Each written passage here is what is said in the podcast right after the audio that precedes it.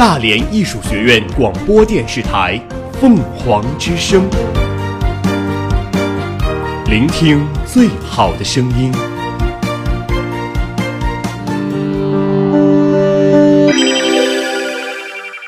今日天气：今天大连晴，最高温度六摄氏度，最低温度零摄氏度，天气转冷，请注意保暖。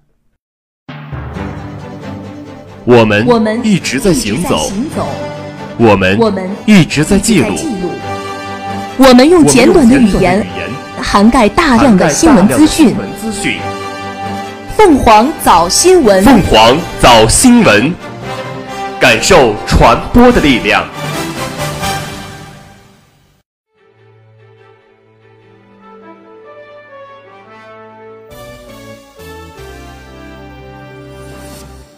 各位听众，早上好！今天是二零一九年三月十二号，星期二，农历二月初六。欢迎收听凤凰早新闻。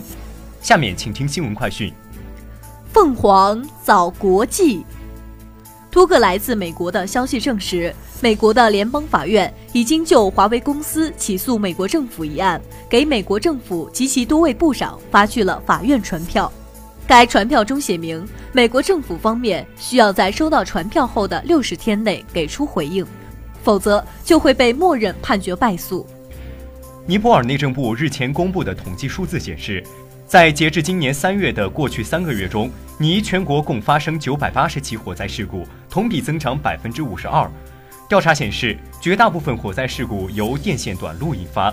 统计显示，上述近千起火灾共导致四十四人死亡，近一千四百个家庭受影响，经济损失超过七百万美元。据俄罗斯卫星网援引美媒报道，据知情人士消息，美国总统特朗普打算请求国会在2020年财政年度将美国宇航局月球计划的支出增加五亿美元。据悉，该财政年度将于2019年10月1号开始。土耳其航空公司一架由土耳其伊斯坦布尔飞往美国纽约的客机在降落前遭遇强气流，导致机上二十九人受伤。飞机落地后，数名伤者被送往附近医院，其余大多数伤者在候机楼内接受简单治疗。纽约市消防局说，伤者多遭遇擦伤、割伤、碰撞伤等，均无生命危险。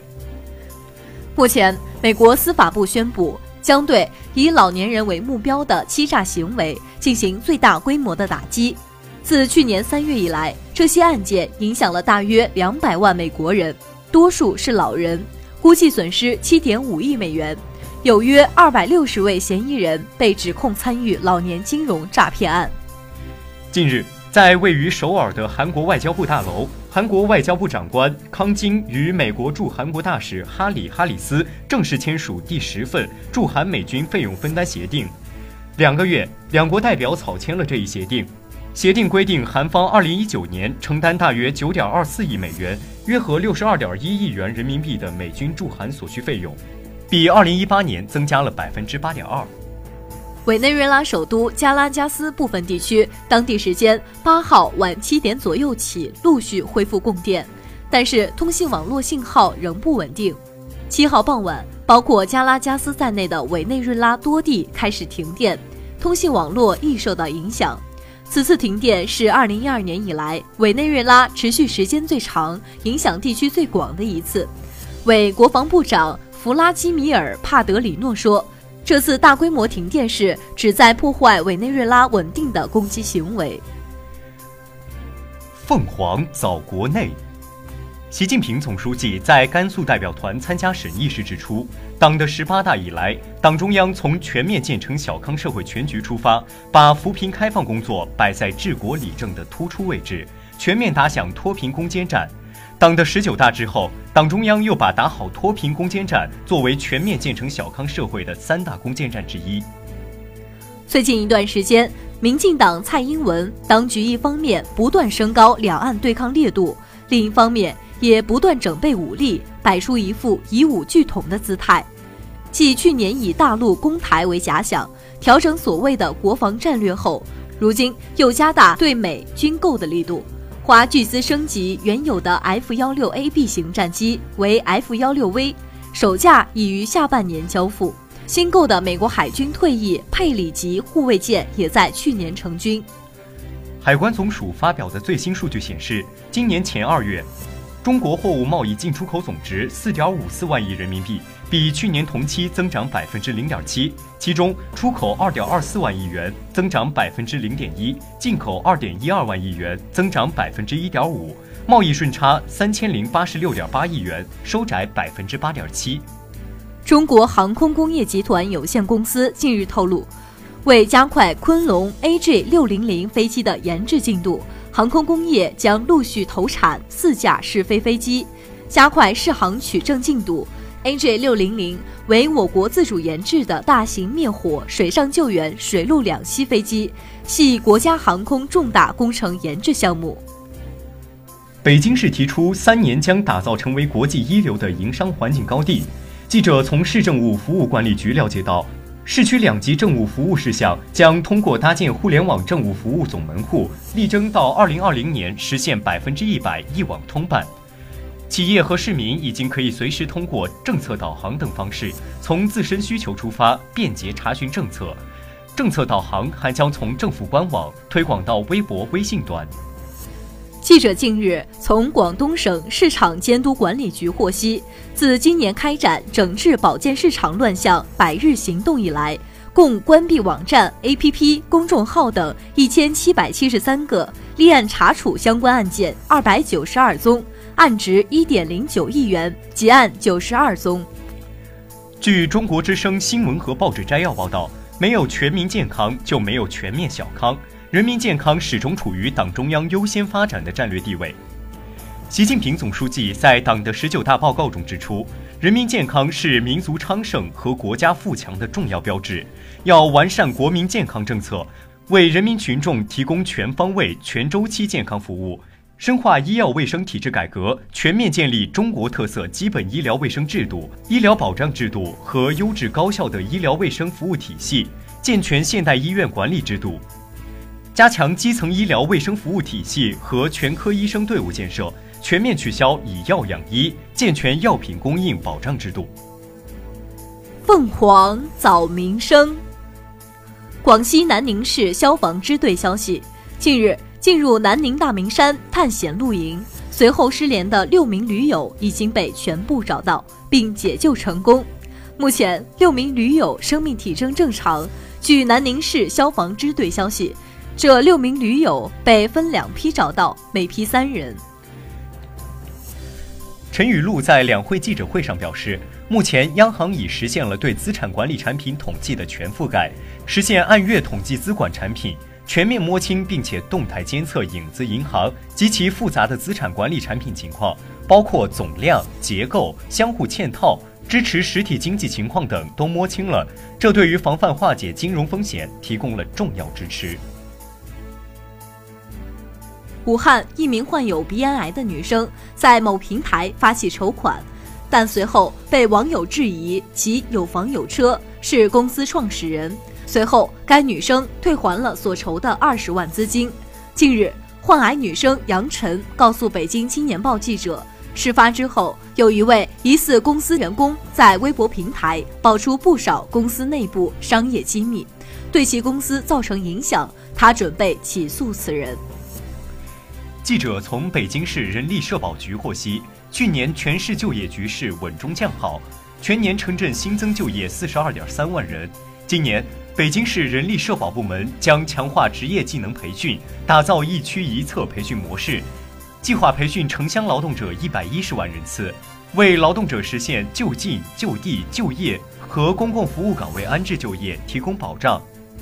据成都市武侯区委宣传部消息。近日，武侯区嘉陵路五十三号发生火情，消防官兵前往处置。当晚，现场火情已被扑灭。截止目前，二十八名受伤群众在华西医院接受救治，四名伤者因伤势过重，抢救无效，不幸离世。经医院多学科专家最新评估，受伤人员中有重伤六名，轻伤十八名。随着网络和智能手机的迅速发展。中小学生接触手机和网络游戏的比例日益增长，这引发了全社会对网络游戏及中小学生教育成长的广泛关注。日前，中国青少年研究中心发布了中小学生网络游戏的认知、态度、行为研究报告。报告显示，百分之七十六点三的学生从小学开始就接触网络游戏，父母对孩子玩游戏的监管大多以成绩作为标准。中国共产党的优秀党员，忠诚的共产主义战士，我国农业和经济建设战线的杰出领导人。中国人民政治协商会议的第九届全国委员会副主席毛志用同志的遗体，九号在湖南长沙明阳山殡仪馆火化。受中共中央委托，中共中央政治局常委、全国政协主席汪洋等专程前往长沙明阳山殡仪馆为毛志用同志送别。明阳山殡仪馆庄严肃穆，哀乐低回。上午九时许，汪洋等在哀乐声中缓步来到毛志用同志的遗体前，肃立默哀，向毛志用同志的遗体三鞠躬，并与毛志用同志亲属一一握手，转达习近平总书记等中央领导同志的深切慰问。凤凰早天下。一百一十六岁的日本老人田中佳子获得了吉尼斯世界纪录授予的世界最长寿老人称号。证书颁发仪式在田中佳子入住的福冈市疗养院举行，他的家人及福冈市长亦有出席道贺。西班牙《马卡报》在最新的评论中指出，受皇马危机影响最大的球员之一是本泽马，尽管。法国前锋本赛季打进二十球，但他在球队中的进攻依然显得孤独。美国一男子日前中了二点七三亿美元（约合人民币十八点三亿元）的超级大奖，而此前多年他一直处于无业状态，甚至离婚后还一直靠前妻给生活费养活。尽管该男子真正做到了一夜暴富，但对其失望至极的前妻表示：“钱买不来感情。”不后悔和他离婚，也不会想复合。沙特阿拉伯近日宣布，计划将汉语纳入该国所有教育阶段课程，使教育更具有多元性。近年来，中文教育在全球热度不减，如今又将迎来一波来自中东的汉语热。据报道，沙特国内的教育机构热烈欢迎上述计划，沙特社会也普遍表示赞同和期待。据新华社消息，在近日召开的2018河南考古新发现论坛上，洛阳沙场西路西汉墓项目发掘负责人潘富生公布，该墓出土的液体其实是矾石水及硝石和明矾石的水溶液，这与文献中提到的古人使用硝石和矾石制作神仙水相吻合，证实液体为仙药。日乒方面日前举行了全日本锦标赛的庆功会。伊藤美诚、张本智和等新兴日乒领军人物悉数到场，并在会场发言致辞。其中，伊藤美诚最为嚣张，他彻底无视国乒选手，直言奥运金牌已经被自己预定。在接下来的世乒赛上，他立志要在女单、女双、混双三个项目上夺金。在今年的两会报道中。中央广播电视总台央视新闻新媒体精心打造独家微观、特稿、VR 全景等时政类融媒体产品，展现大国领袖魅力风采，传递两会声音，点击和阅读收看量屡创新高。融媒体行动 AI 机器人上两会，创业 H 五一起看两会，微视频我是代表等特别设计。体现了新媒体时代信息智能化和快速碎片化传播特点，实现了总台内容优势和传播方式多样化的高度结合。在今年的两会报道中，中央广播电视总台在国际上首次实现 5G 技术持续传输 4K 超高清信号，在总台 4K 超高清频道现场直播两会记者会。为了让与会代表委员感受到新技术革命带来的变化。总台还通过 5G 传输技术，将总台 4K 超高清电视节目接入人民大会堂、梅地亚两会新闻中心、代表委员驻地等区域。凤凰早校园。三月五号上午九时，第十三届全国人民代表大会第二次会议在人民大会堂开幕。国务院总理李克强作政府工作报告，回顾了过去一年多的工作。画出了二零一九年发展的重点。连日来，我校师生通过电视、广播和网络等多种平台，密切关注两会进程，认真学习两会精神。大家纷纷表示要把两会精神学好吃透，贯彻落实到工作和学习之中。三月八号下午，在大艺图书馆报告厅隆重召开的原创音乐剧《追梦青春》动员会，揭开了令人瞩目新的大戏的面纱。动员大会由江茂发院长主持。会上，参与音乐剧文学剧本创作的青年教师甘竹溪发言，将剧本所展示的内容为与会者做了精彩阐述。他说：“追梦青春的创作之路，注定是一条曲折而不平坦的道路。曲折在于我们用历时一年多的时间，从众多选题和立意中，最终确定了以思政课社会实践为情节，以青春励志音乐剧为形式的创作方向。不平坦在于我们这次的创作有了深入实地走访采访的经历，在那些遥远的地方，我们见证了脚下这片热土的神奇与伟大。”追梦青春这条路的尽头，注定是大艺人再一次收获鲜花与掌声。董事长、党委书记王贤俊在动员大会上讲话，为全体师生加油打气。他说：“心力只有化为脚力，才能到达理想的彼岸。我们大艺人就是有水滴石穿、绳锯木断的执着，有默默无闻、俯首为牛的奉献，有攻坚克难、舍我其谁的担当，有追求进取、追求卓越的标准。”怀揣着大艺人的信仰、信念、信心，每个人、每个部门、每个团队都做到脑中有全局，心中有大局，手中有布局。剩下的三个月是考验我们意志力、战斗力、凝聚力的最关键时期。坐而言不如起而行，路虽远，行则将至；事虽难，做则必成。让我们在习近平同志为核心的党中央领导下，在习近平新时代中国特色社会主义思想的指引下，紧密团结在大义共同体的周围，同心山成玉，协力土变金，让属于大义的掌声再次响彻在舞台之上。以上就是今天新闻快讯的全部内容。主播武晨玲、高世达，下面您将听到凤凰早新闻热点转评。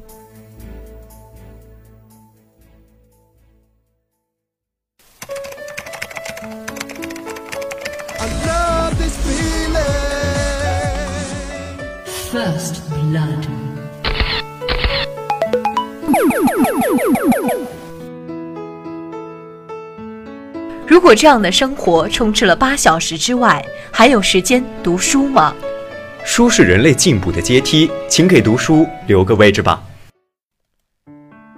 妈，我考上大学了。孩子，上了大学要好好学习呀。以后要靠你自己了。First blood。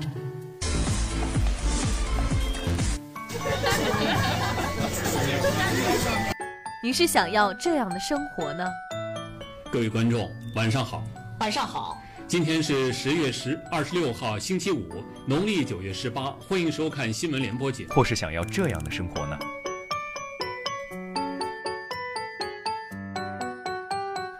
我不是天生的主角，可是我不想一辈子渺小。努力的青春才更有色彩。集结焦点资讯，同步媒体热评。集结焦点资讯，同步媒体热评。凤凰早新闻热点转评。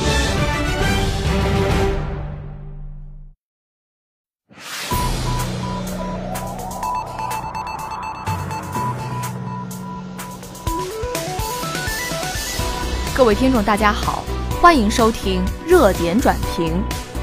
在微信支付宣布对信用卡还款收费后，支付宝终于也跟上了步伐。二零一九年二月底，支付宝发布通告称，自三月二十六号起，通过支付宝给信用卡还款将收取服务费，每个月两千元以上的部分收取百分之零点一。微信支付早在一年多以前就这么做了。二零一七年十一月。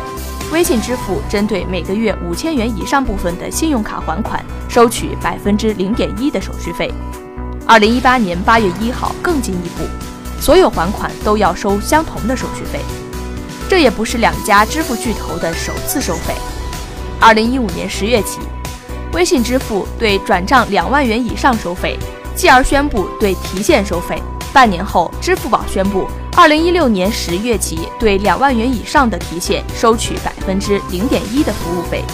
线上线下争得头破血流的两大支付巨头，在收费的节奏上却始终一致。微信支付先行试探，半年后支付宝跟上。他们曾经用一切免费的方式倒逼银行让步，却在银行纷纷免费之后走上了收费的道路。此次收费的原因，支付宝解释为综合经营成本上升较快。之前，微信支付宣布对信用卡还款收费时也解释道，每一笔还款背后都会产生支付通道手续费。为了使广大用户享受部分免费的产品体验。支付宝财付通一直在投入成本进行手续费补贴。腾讯创始人马化腾也曾经就这个问题发过言，在二零一六年三月的两会上说，从银行快捷支付到第三方支付，都有千分之一的成本，这些成本在每个月超过三亿，最恐怖的是还在高速增长。我们做一个通道一进一出，却要承担这个千分之一，确实是很不科学。随着用户数量持续增长，这笔暗地里补贴显得越来越沉重。一位接近蚂蚁金服的采访对象对记者说：“支付宝用户增长很快，全球用户超过了十亿，在2016年 B 轮融资时候还是4.5亿。与此同时，银行那边一直在收费，用户越多收费越高。”苏宁金融研究院互联网金融中心主任薛红岩亦向记者表示。早在2013年，支付宝就曾对 PC 端转账进行收费，不过当时并非基于成本压力，而是为了改变用户习惯，促使用户从 PC 端向移动端转移。提现收费和还信用卡收费跟当时初衷又不同，一方面是为了减轻企业成本，另一方面也想把用户资金更多的留在自己的生态体系里。知乎上有热门回答认为。支付宝此举是为了促进更多客户使用花呗。对此，上海金融与法律研究院研究员付卫刚对记者说：“这不会是主要原因，因为花呗的体量是有限的，它背后的公司要受到监管对杠杆率的要求，体量越大，对注册资本金要求越高。而很多人使用花呗额度并不足以满足消费需求，可能一个月要刷好几万元信用卡。”而花呗额度只有五六千元。如果监管规范支付机构可以归结为两步走的话，在网联成立后，另一步就是收回对备付金的管理。二零一九年一月十四号，央行宣布，以支付宝、微信为首的第三方支付机构备用金账户全部撤销，客户备用金统一交至人民银行，并撤销在商业银行开立的相关账户。从前。这些备付金存在商业银行是有利息的，但是上交人民银行以后就没有了。这部分资金被称作万亿规模。薛红岩对记者解释，备付金的集中管理其实和网联打断三方模式在本质上是一样的。从两方面来看，腹背受敌。关于微信支付和支付宝支付会不会继续扩大收费项目，记者认为是可能的。一方面，成本是显性提高的。另一方面，中国的第三方支付乃至中国银行业的收费在国际上并不算高，但薛红岩认为可能性不大。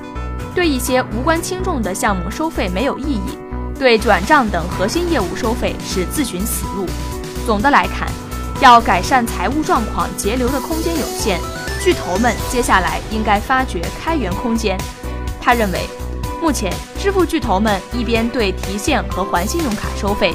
另一边继续在对线下扫码支付进行现金补贴，支付大厦最底层的入口业务一直是免费的，甚至花钱请你参观使用。现在不过是对大厦里的健身房进行洽谈收费。以上就是今天凤凰早新闻的全部内容。主播谭金如，下载蜻蜓 FM，搜索大连艺术学院凤凰之声。可以同步收听我们的节目，我们下期再见。